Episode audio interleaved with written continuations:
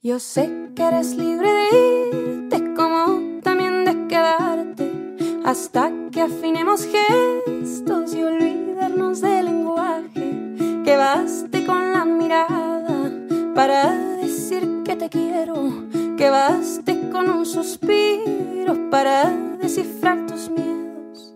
Quizá ¿Qué tal amigos de Warp? Bienvenidos a una nueva edición de Warp Talks. En esta ocasión platicamos con Silvana Estrada, una de las artistas más importantes de la escena nacional durante este 2022 y que recién lanzó uno de los fuertes candidatos a disco del año. En esta conversación tocamos el tema del amor y los procesos de composición, no solamente de ella, sino de grandes exponentes de la historia de la música mexicana como Juan Gabriel y José José. Bienvenidos.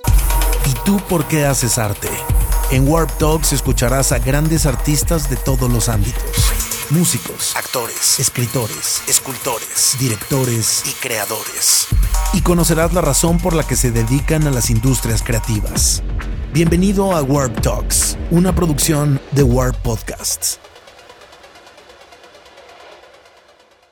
Bueno, Silvana, me presento. Eh, mi nombre es Ernesto Cruz Yáñez, eh, soy periodista de Warp y pues para mí es un placer y un gusto platicar contigo esta tarde. Eh, ¿Cómo estás? Bien, muy bien. ¿Tú qué tal? Bien, tranquilo. Eh, antes de empezar, quiero eh, ahora sí que confesarte que yo tenía muchas ganas de hacer esta entrevista desde hace meses, pero como que no se había, por unas otras, como que no se había dado. Entonces, eh, pues está chido que finalmente se dé la oportunidad. Entonces, este, eh, lo primero que me gustaría preguntarte es, creo que la referencia cronológica que tenemos los, los, eh, nosotros como público y ustedes como artistas respecto a un disco o una canción es muy diferente. En este caso, por ejemplo, Marchita salió el 21 de enero y para nosotros tiene ocho meses, casi nueve meses, pero para ti tiene casi tres años, sí. eh, o si no es que más. Entonces me gustaría preguntarte, eh, para ti, específicamente tú como Silvana Estrada, como persona, ¿cómo ha envejecido el disco? ¿Marchita? Uh -huh. Pues para mí es súper diferente, porque por un lado, claro, yo conozco estas canciones desde hace muchos años y las llevo cantando casi todas las semanas también, desde hace muchos años. Entonces ha envejecido como... Pues es muy raro, porque por otro lado, exacto, como dices, como lo saqué apenas este año, y yo veo que la gente se emociona tanto, siento que a mí me rejuvenece un poco la emoción de la gente, como que rejuvenece el proyecto de Marchita. Pero sí siento que, que pues sí, que, que para mí envejece muy distinto porque conozco los tiempos verdaderos de esta música, ¿no? Eh, y creo que ha sido un proceso bonito como de alejarme, volver, alejarme, volver a enamorarme del disco, sacarlo, volverme a enamorar del disco, rejuvenecer las, canciones. O sea, me pasa que ahora digo, uff, otra vez esta canción, pero veo que la gente la canta a todo pulmón y digo, pues no pasa nada. Eh, si son solo canciones también, ¿no? O sea, yo creo que también han envejecido muy sanamente porque al principio, pues no sé, quizá tenía como más eh, attachment. ¿Cómo se dice en español? Attachment que sería como... Um, no, creo que no encuentro una palabra tampoco que lo pueda... Es una, es una tontería, ¿eh? Porque si yo ni hablo inglés, pero estoy tan cansada que ya... eh, bueno, cuando me siento como emocionalmente atada. Eh, al principio me sentía como emocionalmente atada a estas canciones, ¿no? Como que le sumaba un peso emocional. Y ahora con el paso del tiempo digo, ay, son solo canciones y ya pasó, ¿no? Toda la historia de Marchita ya pasó, yo me siento súper lejos. Yo canto estas canciones y no les imprimo como un peso emocional extra más que el de la interpretación. Y eh, creo que ese es el sano envejecimiento de las canciones, ¿no? Cuando se vuelven solo canciones y yo siento que tienen ya su vida propia, eh, que la gente ya las conoce y las interpreta y las canta como quiere y yo a la vez pues me siento muy honrada de poder seguir cantándolas y, y cuidándolas, ¿no? A mi manera, pero realmente las canciones ya, ya están fuera de mi control, ya están lejos de mí, ¿no? Entonces creo que ese es un envejecimiento de disco muy sano, yo lo veo así. Em, porque entonces canto estas canciones con, con, mucha ligereza, ¿no? Con mucha, obviamente con el peso de la interpretación, porque son canciones muchas veces oscuras, pero, ¿sabes? como que no, no, no le imprimo una cosa dolorosa para nada, para nada. Y mm, justo el otro día leía un poema de una escritora que se llama Cristina Peri Rossi que hablaba de que las, las, los poemas, pero bueno, en mi caso canciones, los poemas son como, como botellitas al mar, ¿no? Que lo más probable que cuando alguien lea tu poema, tú ya, estés en, peligro. ya no estés en peligro, ya no estés ni vivo, ¿no? Entonces, pues un poco pasa con las canciones, ¿no? Ahora estoy sacando este EP Abrazo y pues también son canciones que escribí hace varios años, ¿no? La más reciente la escribí en, en, la pandemia, que ya, que ya salimos de la pandemia, ¿sabes? Pero, pues sí, siempre e, ese compaginar eh, cuando le llega al espectador versus cuando compones tú la canción, ahí se abre una brecha muy honda, muy grande y los artistas, yo creo que o cambiamos las industrias, que eso me parece que va a tomar un poco más de tiempo, o nos acostumbramos, o hacemos la paz con que esos tiempos siempre van a estar en diferido, ¿no? Yo estoy intentando hacer la paz. Al principio me, me obviamente con Marchita estaba como muy angustiada con eso porque pasaron tres años. Pero ahora estoy haciendo la paz. Digo, mira, con calma, me hago mi canción y ya la dejo y cuando pueda salir saldrá, ¿no? Eh, me recuerda un poco a, alguna vez vi una entrevista que le hacían a Mercedes Sosa y le preguntaban sobre la canción de Los Mareados y le decían como de, oiga, usted no, no le dan ganas de tirarse a llorar cuando canta esa canción porque es una canción de mucho dolor y decía, no, porque cuando yo la escribí con León Gieco, pues eso fue hace como cinco años, o sea, el desamor que me atañaba en ese momento, pues ya, o sea, ya fue. Y, y ella decía, ahora esa canción le pertenece a la gente y la canción es la que tiene el, pues como la libertad de llorarla si así lo quiere.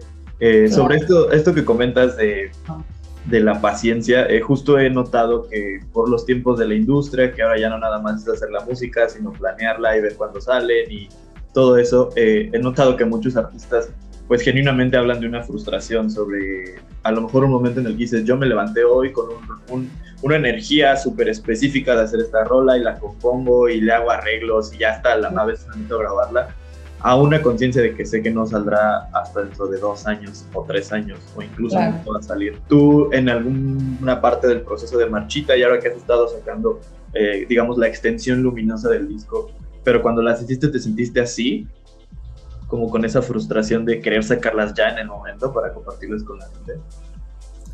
Cuando hice las canciones de marchita. Sí, sí, sí. Pues mi proceso con marchita yo creo que es muy diverso muy diferente, perdón, a, a, los procesos nuevos que estoy haciendo, porque cuando yo escribí Marchita no sabía ni, ni, ni qué estaba haciendo con mi vida. O sea, yo escribí esas canciones y decía, bueno, debería, debería grabarlas, pero ni estaba segura. De nada en ese momento. Más bien la frustración me vino cuando las grabé y ya las tenía hechas, ya las tenía ahí en mi computadora, las escuchaba y decía, no puedo creer que nadie más que yo pueda escuchar esto. Eh, ahí sí que me entró la frustración, ¿no? Porque yo creo que realmente la verdadera frustración es esa, cuando ya grabaste, porque tú como, como artista creador, medio que ya hiciste artísticamente, musicalmente, el 80, el 90%, ¿no? Porque cuando compones una canción, luego no es tan difícil entrar al estudio, ¿no? O sea, realmente todo lo que está en nuestro control, en el control del artista, es, es rápido. No rápido, pero es sencillo y sobre todo está en nuestro control. Entonces nos sentimos, no nos sentimos frustrados, ¿no? O sea, yo hoy compongo una canción y si mañana tengo tiempo, pues me meto al estudio y la grabo y si mi ingeniero tiene tiempo, pues la mezcla, ¿no? Y la mandamos a master y ya está. Lo que creo que frustra es saber que tienes, el, sabes la canción como el, el diamante ahí en bruto y que tienes que esperar a mandarlo a la disquera, escribir una nota de prensa, hacer una estrategia. O sea, mínimo, mínimo son tres meses de planeación entonces, pero en la práctica es mucho más. ¿eh? Entonces, eso sí puede ser muy frustrante. Y cuando grabé Marchita, sí que me frustré. Ayuda a estar de gira, porque te distraes. Pero imagínate que Marchita fue muy duro porque fue no sacar el disco, porque estaba de gira y luego pandemia. Entonces fue no sacar el disco yo estando encerrada en mi casa. Por eso te digo que mi relación con Marchita ha sido muy extraña, ¿no? Y creo que la relación con cualquier disco que salió o no salió en pandemia se generó algo distinto a la normalidad, ¿no? Obviamente. Entonces, ahora estoy como en un gran momento de relación con mi música. O sea, porque estoy como muy sana. Como estoy viajando mucho, estoy tocando mucho la música, estoy como todo el tiempo aprendiendo cosas nuevas y no me frustro ni me aburro. Pero, pues por ejemplo, ahora em, estoy trabajando en el nuevo disco con más, más canciones nuevas, ¿no? O sea, lo que va a salir después de este P. Y sí me doy cuenta que, que ya empiezo a sentir esa frustración de decir, ¡ay, quiero tiempo, ¿no? Quiero tiempo para poder hacer esto bien, quiero tiempo para poder sacarlo lo más rápido posible, pero ese lo más rápido posible igual es un montón de tiempo. Entonces, bueno, no sé. Cada artista lo lleva diferente y y depende, supongo, también mucho de los equipos, ¿no? De equipos de trabajo grandes. Para los artistas independientes o los artistas más pequeñitos, ¿no? Creo que se nos complica un poco más porque estamos en un limbo muy raro entre que somos súper independientes, entonces podemos hacer todo lo que queremos, pero entonces tardamos más porque no delegamos tantas cosas. Entonces, bueno, no sé, muy complicado. Eh, justo eso me, remonta a una conversación que leí apenas entre David Byrne y Lord, eh, en la que decían que estaban un poco cansados de este momento de la industria en el que la música se trata de todo menos de la música, o sea, se trata de eh, preparar un lanzamiento, marketing, estadísticas, redes sociales, pero que los artistas, por desgracia, cada vez tenían menos tiempo de poder sentarse a componer y meterse al estudio. ¿Tú qué opinas al respecto? Pues me parece muy fuerte eso, muy fuerte. Yo no he visto esa entrevista, está en internet. Sí, eh, sí creo que eh, salió en el Rolling Stone, en el especial este que hacen de que eh, artistas entrevistan artistas, y ahí fue donde, donde vi esa conversación. La voy a leer. Pues es que es muy fuerte eso que está pasando. Yo estoy un poco decepcionada en ese sentido, porque siempre pensé, mira, nunca me hice ideas de qué iba a ser yo de grande jamás. Bueno, o sea, el otro día me preguntaban, ¿tú te veías, no? Y yo siempre he tenido problemas con el futuro, como que me cuesta mucho ver el futuro. Yo vivo o en el pasado o en el presente, pero el futuro nunca me sale. Y, y yo decía, lo que sí nunca me esperé es que la música tuviera tan poco que ver con la música, o sea, que estas industrias tuvieran tan poco que ver con la música, ¿no? O sea, de repente me doy cuenta que se me van los días haciendo entrevistas se me van los días, eso, haciendo juntas, em, videoclips, que podrían ser cosas divertidas y gozosas, porque al final todos los procesos son divertidos. El problema es que llega el final de semana y pienso, no me he podido sentar a componer ni una sola canción, que ese es realmente mi trabajo. Entonces, creo que es muy complicado, porque por un lado te exigen, o sea, hay una presión de los colegas, de la sociedad, de sigue generando, porque ese es, tu ese es realmente tu valor. Y es, y es cierto. O sea, el día que yo no componga, el día que yo no cante, pues, pues se acabó el asunto, ¿no? Pero por otro lado, tengo que corresponder a un montón de otras, eh, de otros compromisos que reducen mi tiempo de, de, composición al mínimo. Entonces es muy extraño sentir esas dos presiones, ¿no? O sea, yo este año me estaba volviendo loca porque había una presión loquísima de que sacara ya disco nuevo y una presión loquísima de girar. Y dije, es que es una cosa o la otra, porque en gira, ¿cómo voy a grabar un disco nuevo? ¿Cómo lo voy a producir? Si estoy en un país diferente cada semana, ¿no? Entonces, bueno, sí, me parece, me parece muy extraña esta, esta época de la vida musical, porque sí siento que, que no hay, que, la gente cree que no existe el tiempo. Es como si quien sea que esté planeando y organizando los nuevos esquemas de la música se olvidara que los músicos también dormimos, comemos, tenemos ocio, tenemos relaciones, eh, y otros placeres, otros hobbies. Otros placeres, claro. Y últimamente también tenemos que componer, que tampoco hay tiempo de componer. Entonces, creo que sí estamos, creo que es difícil. Estamos en un momento complicado. Evidentemente del mundo todo está rarísimo. Pero creo que para los artistas y sobre todo para la gente que estamos en esta industria ¿no? de la música, la tenemos muy difícil, ¿no? Cómo compaginar la hipervelocidad ¿no? de la vida con los procesos artísticos que usualmente son lentos, ¿no? Y, ocupan tiempo y espacio. Y que aparte nosotros como público también nos hacemos eh, partícipes de esa vorágine, ¿no? Y, lo veo mucho en, eh, por ejemplo, apenas veía que un artista lanzó un disco completo e hizo un live de Instagram y alguien así le preguntó, ¿y para cuándo la siguiente canción? Y ella dice, acabo de sacar un disco que me tomó tres años de mi vida hacer y me están pidiendo que saque otra canción. Disfruten estas. Y era, es que ya las escuché y quedé tan enamorado que quiero escuchar más. Entonces, como que a veces también nosotros, los, los, las personas que estamos de este lado, creemos que ustedes son eh, maquinaria industrial que está así de, ah, sí, ¿quieres tres discos este año? Tres discos hacemos este año, ¿no? Y siento que eso pues supongo que también debe eh, algún tipo de presión, suma, pues hasta dolorosa en ustedes como personas que componen y crean. Sí, pero yo creo que es el mundo entero, ¿eh? O sea, yo que vengo de una familia de artesanos que construyen, que sé los procesos de las cosas, de los objetos, pienso que es muy diferente a que si hubiera crecido completamente aislada del conocimiento de los procesos. Porque yo veo, por ejemplo, lo que es ahora, em, no sé, el fast fashion o el fast food, ¿no? Es una locura. O sea, es comprarte una ropa sin ningún tipo de conciencia, que aparte está contaminando horrible, ¿no? Usarla dos semanas y luego tirarla y luego comprar otra por internet, ¿no? Porque incluso eh, la prenda está hecho para eso, ¿no? Para que se deshaga. Claro, claro, claro, claro, claro. Y, y, a mí me da la impresión de que con la música está pasando lo mismo, ¿no?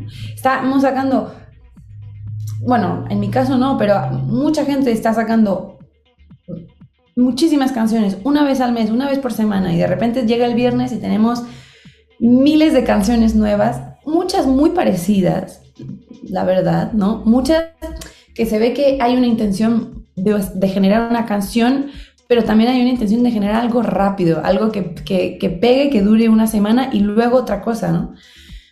Entonces también creo que hay un, o sea, este concepto del fast fashion, del fast food, también hay una especie de fast music production, ¿no? o sea, y, y, eso es muy alarmante porque, claro, entonces genera una educación en la gente de no poder apreciar el presente, de no poder alargar las sensaciones, ¿no? No poder alargar el placer, que es, que es vital para una vida feliz, ¿no? Que los placeres puedan, puedan durar lo que tienen que durar, ¿no? En todos los ámbitos. Es muy extraño, o sea, yo sí siento que estamos en una, viviendo una etapa donde todo es tan rápido que, que la gente vive en una angustia constante. Y no quiero meter en temas eh, como que a lo mejor no tiene nada que ver, pero bueno, ese es el gran, el gran engaño del capitalismo, ¿no? Estar siempre angustiado por querer más, ¿no? Una carrera que nunca vamos a ganar, ¿no? Es estar en una carrera que nunca vamos a ganar. Totalmente, sí. Eh, em, respecto, un poco regresando al, tema de, de Marchita eh, y llevándolo como a otra parte más general. Eh, eh, hace unos meses, yo creo que ya casi un año, estaba en una fiesta, eh, como típicamente mexicana, de este punto en el que empiezan a poner canciones de desamor. Y yo casi, casi que en la fiesta, de repente escuchaba las voces de José José, de Juan Gabriel, de Lupita D'Alessio, y decía, ¿por qué es tan violenta nuestra manera de afrontar el desamor? Específicamente el desamor en México. O sea, como que hay una extraña necesidad de que el proceso de duelo y de desamor siempre sea crudo, arrabalero, y que eso también le da como cierto encanto o, lo hace de alguna manera atractivo porque el desamor es así en, en, alguna etapa, que sientes como mucha rabia e ira, pero de verdad me llamaba la atención que es una fijación cultural, o sea, que realmente como país eh, y nuestros compositores y compositoras pues están enfilados desde ese punto. Y después cuando escuché tu disco y leí una entrevista que decías que también era momento de empezar a abordar el, el desamor, pues de otra manera, ¿no? Y creo que Marchita es eso, es afrontar el desamor. Yo lo diría hasta con ternura, o sea, que hay un, es un proceso mucho más... Eh, ¿Cómo decirlo? ¿Cuál, ¿Cuál sería la palabra? Sí, tal cual, como más tierno, como más, más tranquilo, que no todo es el fin del mundo, que no todo son llamas, no todo es este, eh, morirse en la cantina. Entonces, eh, y, por otro lado, también en otra entrevista me encontré una frase que tú decías que era muy chistoso, que tú al, al reescuchar estas canciones te das cuenta que las había escrito una Silvana un poco más ingenua respecto a su perspectiva del amor. Entonces, ahora, en este punto de, de, tu vida, ¿cuál, cuál, ¿cuál es tu idea del amor y del desamor también? Yo, bueno, es muy fuerte lo que dices. Ahora estoy leyendo un libro súper interesante que me regaló mi amiga Margarita Brusone, que se llama Todo sobre el amor, de Bell Hooks. Mm. Te lo recomiendo. Y mm, es fuerte, ¿no? Que, realmente sabemos muy poco del amor, ¿no? O sea, seriamente, hablando de, ensayos y de, y de investigación, sabemos muy poco. Sabemos mucho de la muerte, ¿no? Sabemos mucho de la locura, pero realmente se habla muy poco de qué es el amor, o más que es el amor, cómo es amar, ¿no? Y el gran espacio público, colectivo, social, para poder generar un diálogo del amor, sobre el amor, creo yo que ha sido la canción, ¿no? El espacio popular, el arte popular es el gran eh, espacio eh, para investigar, ¿no? Y, hablar sobre el amor. Y a mí me da la impresión de que sí, que, en México tenemos una visión sobre el amor, pues claro, sobre todo el desamor, como dices, muy, muy violenta. Y yo creo que mi visión ahora del amor, porque claro, cuando escribí Marchita me sentía muy segura de entender qué era el amor y el desamor. Y, esta seguridad creo que tiene mucho que ver con la inocencia. Y ahora, conforme pasa el tiempo, me doy cuenta lo poco que realmente sé del amor. O sea, lo poco que realmente conozco. Porque conozco el cariño, conozco el cuidado, ¿no?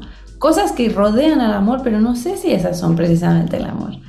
Entonces, bueno, creo que estoy en un proceso en el que estoy intentando entender más a fondo qué es el amor, ¿no? Cómo se ama activamente, ¿no? Y en ese sentido, el desamor, pues para mí que todo, el, todo, todo este tiempo estuvo tan claro, también lo empiezo a dudar, ¿no? O sea, realmente, ¿cuál es ese proceso del desamor que escuchamos en las cantinas y que nos hacen tomarnos cinco mezcales y poner a José José, ¿no? ¿Eso qué es? O sea, ¿eso es desamor? ¿O es una herida del ego? ¿O es un performance? O, es un performance, porque hay mucho, claro, porque lo, lo interesante del amor es que también hace mucho, es mucho un esquema completamente idealizado. Tanto el amor como el desamor están completamente idealizados porque los únicos espacios en donde se ha podido hablar del amor son de idealizar, son o canciones o novelas románticas, ¿no? Hay muy poco, o sea, hay muy poca reflexión seria sobre el amor en la literatura, ¿no? O, en el arte. Y, y entonces todo lo que conocemos del amor son idealizaciones, ¿no? Entonces, en ese sentido, creo que hay un reto muy, bueno, a mí me emociona, cómo hablar del amor desde la canción popular con un poco más de conciencia de lo que es el amor, ¿no? Con un poco más de honestidad. Porque yo ahora estoy en ese proceso eh, de querer escribir con, con, mucha honestidad. Y a mí, Marchita, creo que con todo y la inocencia, creo que es un disco muy honesto, porque yo genuinamente escribí mis procesos internos. Y yo no, no fui para afuera, no hice el performance este, ¿no? No. O sea, generé un espacio íntimo y personal y después lo volví colectivo y social y no al revés, que creo que es lo que pasa. Primero se genera un espacio social en el que se genera un performance y luego se, se, va hacia adentro, ¿no? Como que luego te lo llevas hacia adentro. En el caso de Marchita creo que es, creo que es muy íntimo, ¿no? Y muy honesto. Y, y a mí me gusta mantenerme en esa... En ese, quisiera estar ahí para siempre, ¿no? Mantenerme siempre en ese camino de hablar con honestidad, pero creo que ahora estoy muy intrigada en, en ese proceso, ¿no? De, de cómo hablar del amor desde un ángulo mucho más pues sí, honesto. Y no significa que no vamos a poetizar o que no vamos a, generar imágenes bellas o, no vamos a emocionar. Em, una de las reacciones, ya para mis últimas dos preguntas, una de las reacciones más fuertes que yo leí sobre Marchita fue la de un mutual que tengo en Twitter, eh, que por desgracia su hermana está desaparecida. Y él decía que este, este disco, aunque no lo, él decía, aunque no lo parezca, a mí me ha hecho sobrellevar mi duelo de la desaparición de mi hermana, porque es como estar, al final es un disco de estar a la distancia con alguien, alguien que no estás viendo y que añoras, pero que al mismo tiempo sabes que va a ser muy difícil que regrese por todo lo que está en la situación. Y yo, yo, nunca he querido como atañarle a los artistas responsabilidades sociales, aunque creo que en, en, parte sí las tienen, pero no es como obligarlos de, ah, tienes que hacer canciones sobre esto. Siento que eso como que surge naturalmente a partir de lo que hacen. Entonces me gustaría preguntarte, ¿Cuál crees que debería ser el vínculo de, los artistas, de las artistas, de les artistas, ahora que ante una situación como la que se vive en México, que es de constante duelo, de todo el tiempo estar lidiando con la idea de que hay, hay muertas, hay desaparecidos, hay violencia, hay coches incendiados? ¿Cuál crees que, es la manera en la que los artistas no deberían, sino podrían vincularse con todo eso? Yo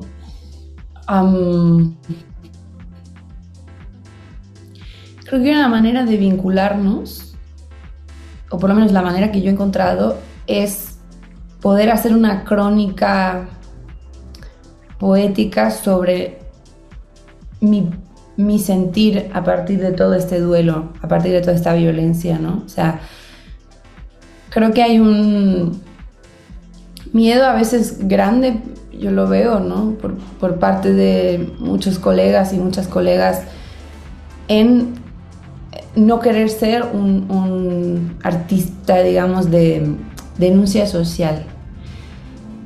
Y yo, como yo lo veo, es que somos, pues evidentemente, seres sociales. Y en cuanto generemos realmente una, una narrativa honesta sobre lo que vivimos, mientras seamos seres empáticos, va a ser inevitable Em, ni siquiera mencionar, pero va a ser inevitable generar un, una imagen o un, una estética poética que incluya estas realidades, ¿no? O sea, que incluya nuestra realidad. Em, y en ese sentido creo que sí vale la pena rascar un poco como en el no sé, en el, en, el sentimiento interior. Yo insisto mucho en que la vida interior es, es realmente la que nos vincula con la vida exterior, ¿no? O sea, creo que, creo que a veces es todo hacia afuera, hacia afuera, hacia afuera, pero realmente creo que el, lo que nos vincula, lo que nos mantiene a tierra es la vida interior, ¿no? Y, y en ese sentido, creo que mientras se trabaje ese, ese ver hacia adentro, van a salir, van a, florecer eh, todas estas interpretaciones de, lo que está pasando afuera, ¿no?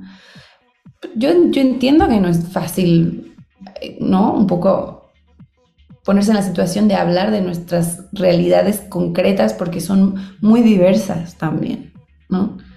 Son, diversas. Lamentablemente yo siento que hemos vivido tantos años de violencia que que los mexicanos, bueno, sí, que en México hemos generado una especie de muro. Yo lo veo, yo misma lo noto. Yo, yo si me pongo a ver todas las noticias, no salgo de mi casa. Entonces yo misma noto ese muro emocional que genero ante la desgracia ¿no? que se vive, pero, pero creo que es importante mantener siempre ese, ese vínculo, esa empatía que nos conecta, ¿no? Y, y, para encontrarlo honestamente y poder hablar de él a través de la poesía, a través de la canción, pues sí, siento que hay que rascar eh, eh, esa, esa sensación interior que al final es la que nos mueve a escribir, ¿no? Es una pregunta difícil, pero ojalá haya contestado. Sí, sí, sí, sí, sí, entiendo. Y muchas gracias, Silvana, por, por, por, responder esa pregunta en general por el espacio y la apertura que has mostrado para, para platicar conmigo. Eh, lo aprecio mucho y espero que no sea la última vez que, que nos encontremos y pues que te vaya muy bien en, todo lo que viene. Ya, ya ha sido de esa manera eh, y me da mucho gusto que un proyecto como el tuyo escale al, al siguiente nivel, a en, en, términos mediáticos, porque creo que artísticamente ya, ya lo habías demostrado. Entonces, eh, pues nada, que tengas bonito día y que la jornada acabe rápido, sé que es, sé que es cansada. Sí, bueno, no te preocupes. Muchas gracias por todo. Cuídate. Cuídate. ¿Y tú por qué haces arte? En Warp Talks escucharás a grandes artistas de todos los ámbitos. Músicos, actores, escritores, escultores, directores y creadores. Y conocerás la razón por la que se dedican a las industrias creativas. Bienvenido a Warp Talks, una producción de Warp Podcasts.